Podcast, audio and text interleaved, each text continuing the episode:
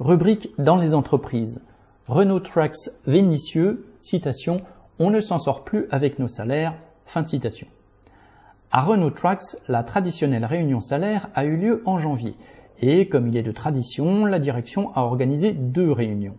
À la première, annonce d'une petite augmentation et ensuite un petit coup de pouce.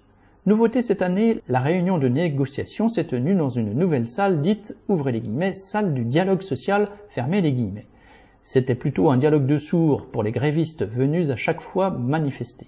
Le jeudi 11 janvier, il y a eu beaucoup de grévistes. Des ateliers se sont vidés, que ce soit à l'usine moteur, à l'usine pont ou à la pièce de rechange. Et si beaucoup sont rentrés chez eux, c'est à plus d'une centaine qu'ils sont allés au lieu de la réunion salaire pour entendre la nouvelle DRH du groupe déclarer que cette année, il y aurait une, citation, vraie négociation, fin de citation. Le résultat de la entre guillemets vraie négociation est 2,8% d'augmentation générale et un budget de 1,2% d'augmentations individuelles pour la catégorie non cadre, ouvriers et ATAM, et pour les cadres uniquement des augmentations individuelles. Pour faire passer ces annonces, la direction a annoncé 5000 euros de primes de participation et d'intéressement, une somme importante pour tous les travailleurs, mais équivalente à ce qu'ils avaient déjà perçu en 2023 mais cette fois les intérimaires qui avaient touché une partie des primes en 2023 ne toucheront rien en 2024.